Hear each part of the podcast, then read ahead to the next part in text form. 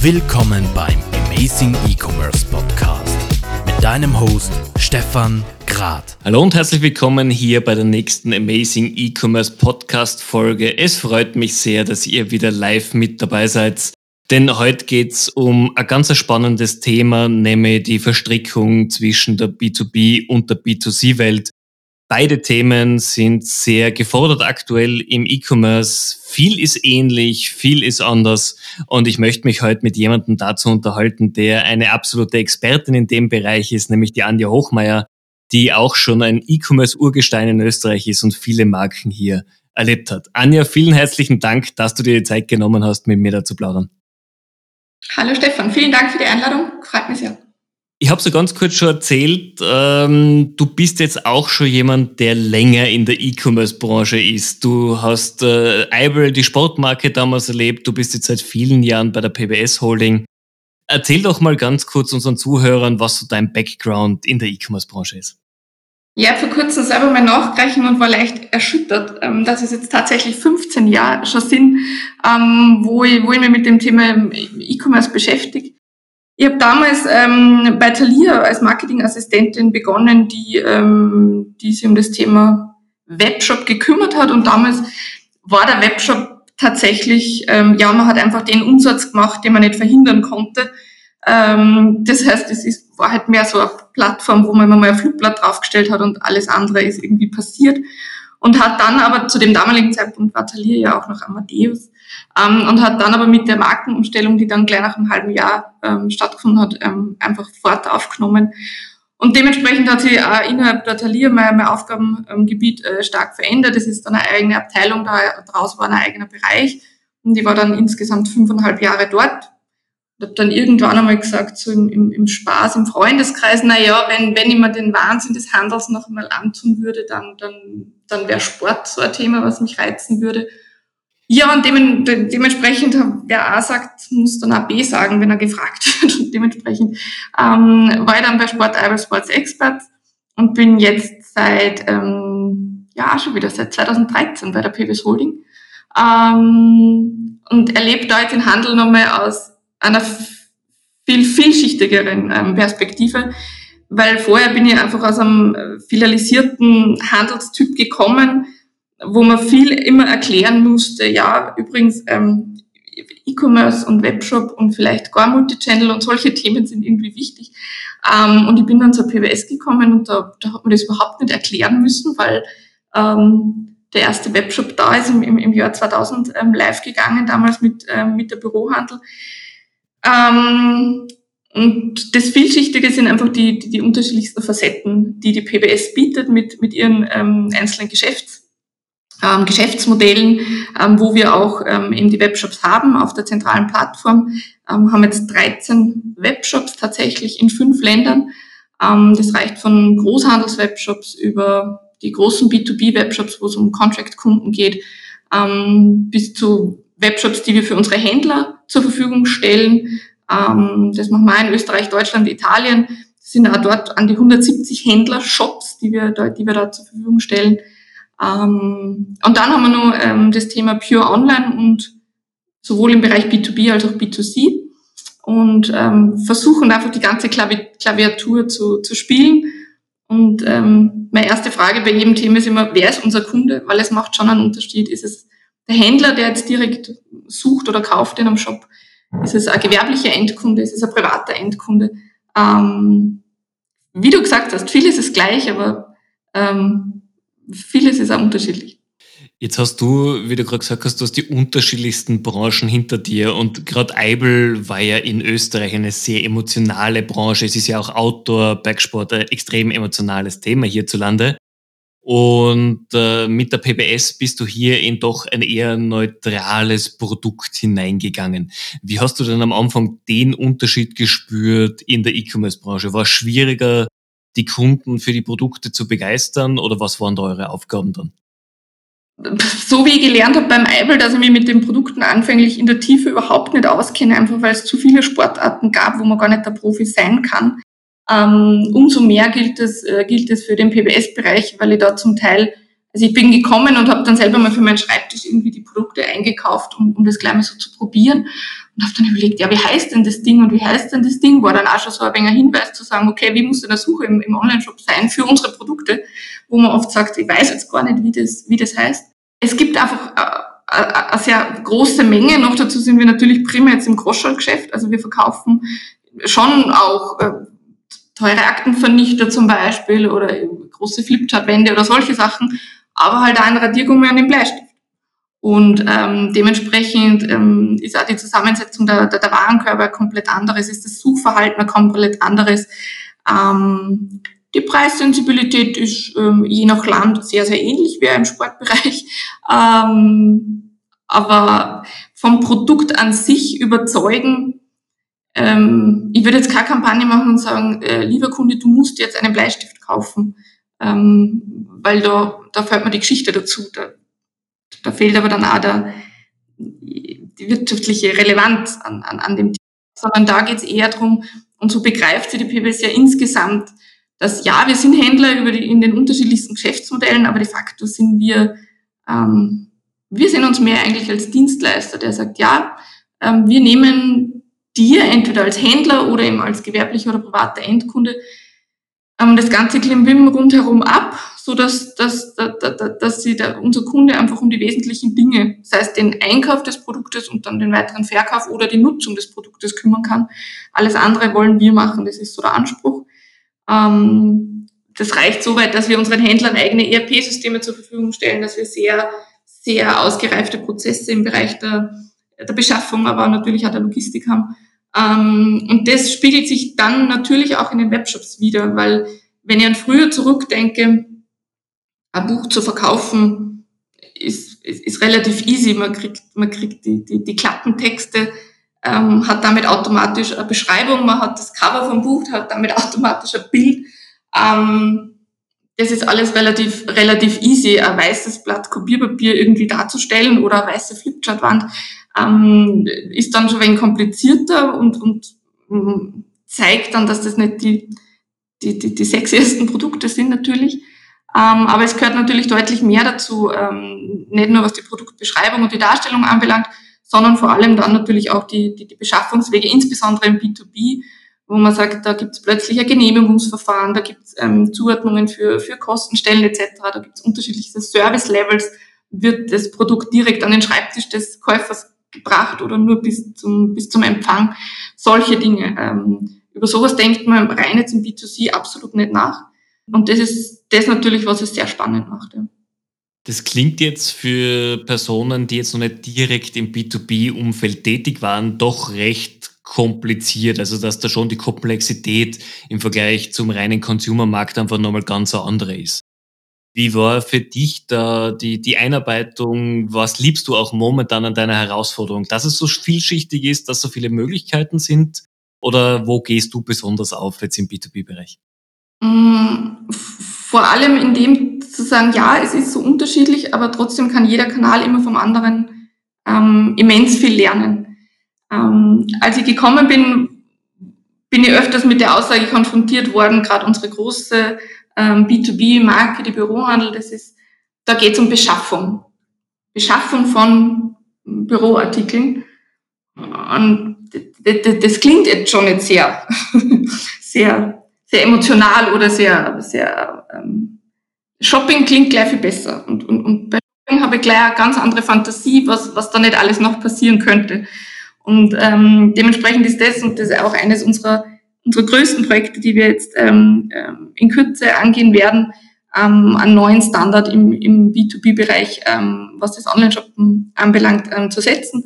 Ähm, wir werden nächstes Jahr ähm, für die Bürohandel einen komplett neuen äh, Webshop launchen und da werden wir sehr deutlich den, den, den, den Versuch oder den Beweis antreten, dass man das klassische Beschaffen im Sinne von, ja, da gibt es jemanden, der muss äh, x 100 äh, Produkte jetzt einfach einkaufen, aber dann gleichzeitig in einem Ambiente das einfach ein bisschen mehr Spaß macht, als ähm, jetzt rein Artikelnummern in der Suche zu klopfen und dann auf ähm, in den Warenkorb äh, klicken, ähm, sondern wo, wo man ein bisschen mehr Fantasie reinlegen kann, natürlich auch mit dem Hintergedanken, dann den Kunden auf neue Sortimente, ähm, neue Themen zu bringen, selbstverständlich. Du hast gerade gesprochen darüber, dass natürlich im B2B-Bereich viel mehr Komplexität auch da ist. Ihr stellt ja sogar ERP-Systeme für eure Händler zur Verfügung. Wie ist denn das, wenn jetzt ein mittelständisches Unternehmen gerade an dem Punkt steht, dass sie sagen, okay, unser Shop funktioniert, wir wollen jetzt neue Systeme einführen, wie ERP, CRM, PIM-System, was auch immer. Was sind denn Tipps, die du Unternehmern geben kannst aus deiner Erfahrung? Worauf sollte man da achten? Gerade wenn du sagst, ähm, ähm, ähm, kleinere oder, oder, oder mittelständische Unternehmen, ähm, gerade bei den kleinen ist man ja oft der Experte für, für, für alles. Und ich glaube, dass ähm, E-Commerce, so wie er, wie er heute funktioniert und in der, in der Professionalisierung, die einfach in den letzten Jahren und Jahrzehnten passiert ist, ähm, man nicht mehr überall der Experte sein kann und auch gar nicht den Anspruch haben, haben darf. Ähm, bedeutet insbesondere, wenn es natürlich darum geht, ähm, was wäre jetzt klug in meiner Systemlandschaft und wie geht es, ähm, sie da entweder gute Beratung zu holen oder natürlich de, der zweite Schritt ist unweigerlich, ähm, trotzdem da natürlich dann auch in Personalressourcen zu investieren, die eben dann genau in dem Fachgebiet ähm, der Spezialist sind. Ähm, weil sonst macht man doch viele leere Meter und sagt dann, okay, jetzt weiß ich zwar, dass es so nicht geht, aber stehe wieder am Anfang und jetzt muss ich es nochmal probieren. Und da glaube ich einfach, dass ähm, ähm, diese Erfahrungen von so vielen Händlern, gerade also im E-Commerce, einfach schon gemacht wurden. Und ich glaube, die muss man nicht nochmal wiederholen. Ich glaube, dass man heutzutage nicht mehr die Zeit hat, jeden Fehler nochmal zu wiederholen. Ähm, weil eh neue Herausforderungen starten oder, oder da sind und man dann eh wieder andere Fehler macht. Ähm, aber so bei den Basics, glaube ich, ähm, sollte man da schon auf, auf, auf die Erfahrung, die einfach da ist, zurückgreifen. Okay. Das ist auf jeden Fall ein sehr, sehr guter Ratschlag natürlich. Was hat sich denn aus deiner Sicht in den letzten Jahren im E-Commerce am meisten verändert? Oder worüber bist du froh, dass es nicht mehr so ist wie früher? Dass es nicht mehr so ist wie früher. Definitiv, dass man, sich, dass man, dass man heutzutage nicht mehr um das Thema an sich kämpfen muss. Dass es, ähm, dass es wirtschaftliche Relevanz hat, dass es gesellschaftliche Relevanz hat. Ähm, das ist sicher noch nicht überall durch, aber es, ist, es hat eine viel größere oder viel höhere Selbstverständlichkeit als noch vor, vor, vor, vor, vor 10, 12 Jahren. Ähm, das hat sich mit Sicherheit zum Positiven verändert. Ähm, was ich glaube, was sehr komplex mittlerweile geworden ist, ist tatsächlich die, die, dann die rechtlichen Rahmenbedingungen. Ähm, wie, wie kann man E-Commerce betreiben, ohne immer mit, mit einem Fuß vielleicht schon in der Abmahnung oder im Gefängnis zu stehen? Ähm, ähm diese Anforderungen werden immer mehr und ähm, da kommt mir in den letzten Jahren vor, hm, ist man sehr viel damit beschäftigt zu sagen, ja, man macht das eh alles irgendwie gesetzeskonform. Und da würde mir manchmal wünschen, wieder mehr Zeit zu haben, mir um den Kunden zu kümmern, im Sinne, was kann ich jetzt dafür tun, dass es in der Richtung wieder passt. Also man, da passiert ja gerade auch in Deutschland sehr viel, dass diese Abmahnungen einfach hoffentlich nicht mehr so einfach möglich sein werden. Ähm, also das wird für die E-Commerce-Branche sicherlich ein nochmaliger Aufwind sein, weil eben, wie du sagst, diese Angst vor Abmahnungen dann hoffentlich der Vergangenheit angehören. Ja, insbesondere wenn man sagt, ähm, viele Dinge sind einfach, ähm, entweder werden es mit sehr kurzer Vorlaufzeit dann tatsächlich umgesetzt oder verlangt, dass man sie umsetzt, und andere Dinge wieder, die sehr schwammig dann formuliert sind im Sinne, wenn ich es jetzt umsetze, bin ich mir dann trotzdem nicht sicher, ob das jetzt so passt. Und dann ist es toll, wenn man, wenn man Partner wie Trusted Jobs, österreichisches Güterzeichen, all, all diejenigen hat. Ähm, aber am Ende des Tages ähm, muss man natürlich dann trotzdem die Entscheidung treffen und sagen, okay, wie, wie, wie mache ich es jetzt ähm, bei mir im Shop? Äh, und, und, und welche, ja, ich kann mir dann die Empfehlungen natürlich ähm, zu Herzen nehmen. Hundertprozentige Garantie gibt's gibt's nie. Und gerade wenn man ein großes Artikel ähm, Spektrum hat, dann wird es natürlich nochmal noch mal komplizierter. Absolut, da hast du vollkommen recht. Ich meine, bei euch ist es ja so, ihr habt ja jetzt nicht 100 Produkte, sondern wahrscheinlich geht es in die Hunderttausende, oder? Ähm, ja, genau. Ähm, also in den Webshops unterschiedlich verfügbar. Ähm, es macht jetzt in einem, in einem Webshop für gewerbliche oder private Endkunden keinen Sinn, irgendwelche Displays oder so anzubieten, die jetzt für einen Händler gedacht sind, weil der den sie im Ladengeschäft ähm, dann anbietet. Aber ähm, in, den, in den Webshops ähm, ja, sind wir unterscheiden dann immer, was ist Lagersortiment, wir haben dann natürlich noch Fremdsortimente oder Streckenlieferanten. Also da kommt schon, da kommt schon eine ganze Menge, ganze Menge dann zusammen. Ja.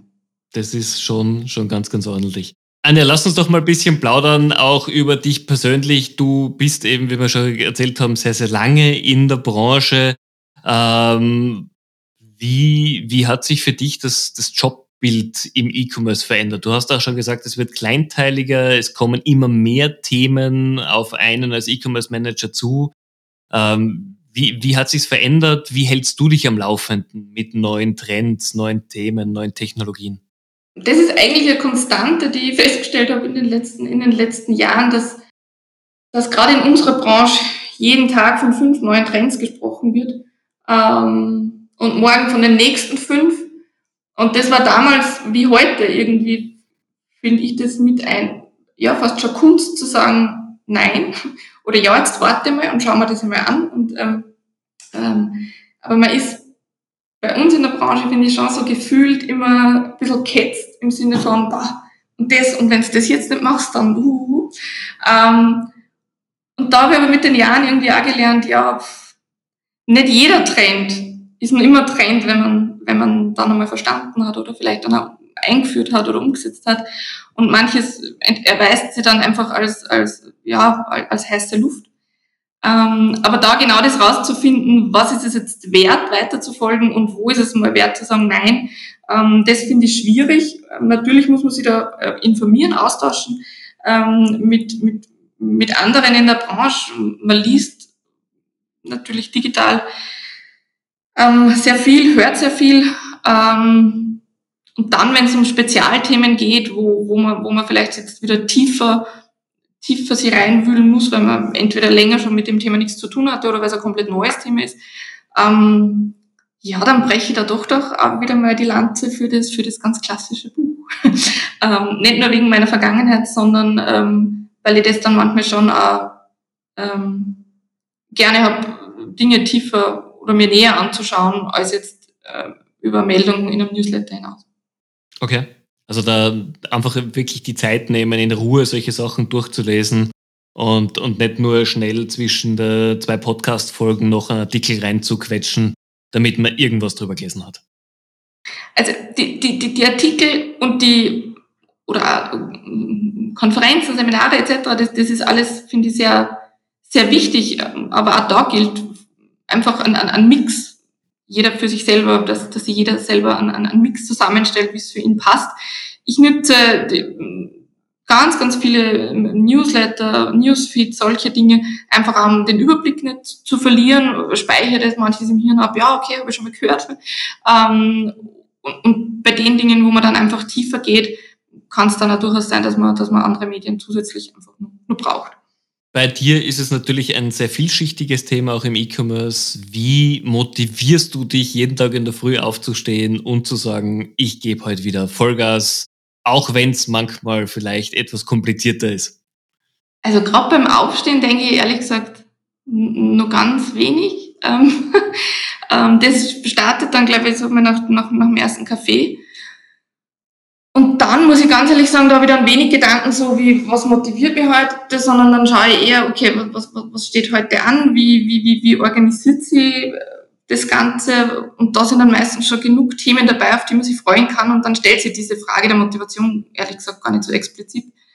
Ähm, natürlich gibt es Tage, wo man sagt, ja, pff, okay, ähm, aber ich denke, die kennt jeder von uns, aber größtenteils, na, ist das definitiv eher kein Thema. Okay, sehr, sehr, sehr, spannend. Ähm, dann lass uns noch mal zur Signature-Frage hier kommen. Wann hast denn du was das allerletzte Mal zum allerersten Mal gemacht und was war's? ja, natürlich ähm, horche ich ja deinen Podcast. Trifft mir die Frage nicht so unvermutet. Allerdings, als mich das erste Mal getroffen hat, war er wirklich so, boah, also coole Frage, tatsächlich. Äh, aber schwierige, schwierige Frage. Ähm, und mir ist dann eine Sache eingefallen, die habe ich tatsächlich das erste Mal gemacht und hoffe aber gleichzeitig, dass ich es das letzte Mal gemacht habe. Ähm, und das war tatsächlich ähm, ähm, ähm während des äh, Corona-Lockdowns, als wir in, in, wirklich in kürzester Zeit ähm, waren die, war das ganze Team im Homeoffice und ähm, ich auch. Und dann habe ich irgendwie versucht, ähm, 100% Job und 100% Kinderbetreuung gleichzeitig ähm, zu machen und da bin ich einfach ähm, kläglich gescheitert. ähm, und habe gelernt, dass das einfach in der Gleichzeitigkeit über einen längeren Zeitraum fix nicht geht. Ähm, war eine sehr fordernde und oder herausfordernde Zeit, wo man viel gelernt hat, aber ja, da, das war so das Erste, aber ich hoffe, war das Einzige Mal. Okay. Also da kann man auf jeden Fall hoffen, ich glaube, viele hoffen sich das, dass das nicht mehr passieren wird, dass die zweite Welle da an uns vorbeigehen wird und äh, dass wir nicht nochmal sechs oder acht Wochen im Homeoffice sitzen müssen. Absolut. Und wir als PBS-Händler hoffen sowieso, dass jetzt sofort alle wieder ähm, raus aus dem Homeoffice kommen, ähm, weil natürlich im Büro ähm, deutlich mehr Büromaterial verbraucht wird, beziehungsweise deutlich mehr in ähm, richtige Bürosessel oder Kaffee und Mineralwasser und Klopapier investiert wird. Ähm, dementsprechend brauchen wir alle wieder zurück in ihren Büros. Das heißt, natürlich die Frage, wenn wir schon über Corona sprechen, wie war es für euch? Wie, wie waren die Auswirkungen gerade online? Eure Kunden waren ja nicht im Büro, sondern daheim. Wahrscheinlich am Anfang wurde jeder ausgestattet und dann war es ein bisschen schwächer oder wie waren da eure Erfahrungen? Ganz unterschiedlich natürlich auch je, je Geschäftsmodell wieder an der Stelle. Also bei den B2C-Marken haben wir, haben wir festgestellt, dass ähm, wir haben es dann intern immer Klopapierkrise genannt. Also jeder hat irgendwie online Klopapier gekauft, bis halt da nichts mehr verfügbar war. Ähm, bei den großen B2B-Marken ging es erst einmal darum, ähm, überhaupt äh, den Webshop und auch die Prozesse so anzupassen, dass überhaupt eine, eine Belieferung einer Privatadresse ähm, zulässig ist. Dass es auch wiederum in alle Freigabeprozesse der Firma etc. eingebunden war. Ähm, das ist sehr rasch auch tatsächlich erfolgt. Und ja, natürlich hat es dann auch die Bestellungen ähm, gegeben, aber einfach in einem ganz anderen Ausmaß, weil zu Hause, ähm, es wird definitiv anders gearbeitet zu Hause als im Büro. Ähm, das betrifft unsere, unsere klassischen oder traditionellen Büroprodukte, Ordner, Kopierpapier, ähm, sämtliche Schreibwaren etc. Aber natürlich dann auch schon unsere, unsere zusätzlichen Sortimente wie ähm, äh, Meetingraum, was brauche ich dafür, die gesamte Ausstattung, was brauche ich für Sanitäranlagen, für Ausstattung von den Handtüchern bis zum Klopapier etc. Ähm, bis hin, was brauche ich vielleicht in der Kaffeeküche, weil ich Kaffee und Kekse irgendwie brauche. Und diese Sortimente sind, sind gar nicht gegangen. Im Gegenteil, dann natürlich die klassischen Corona-Artikel, die, die, die prädestiniert ähm, für, für, für uns natürlich waren.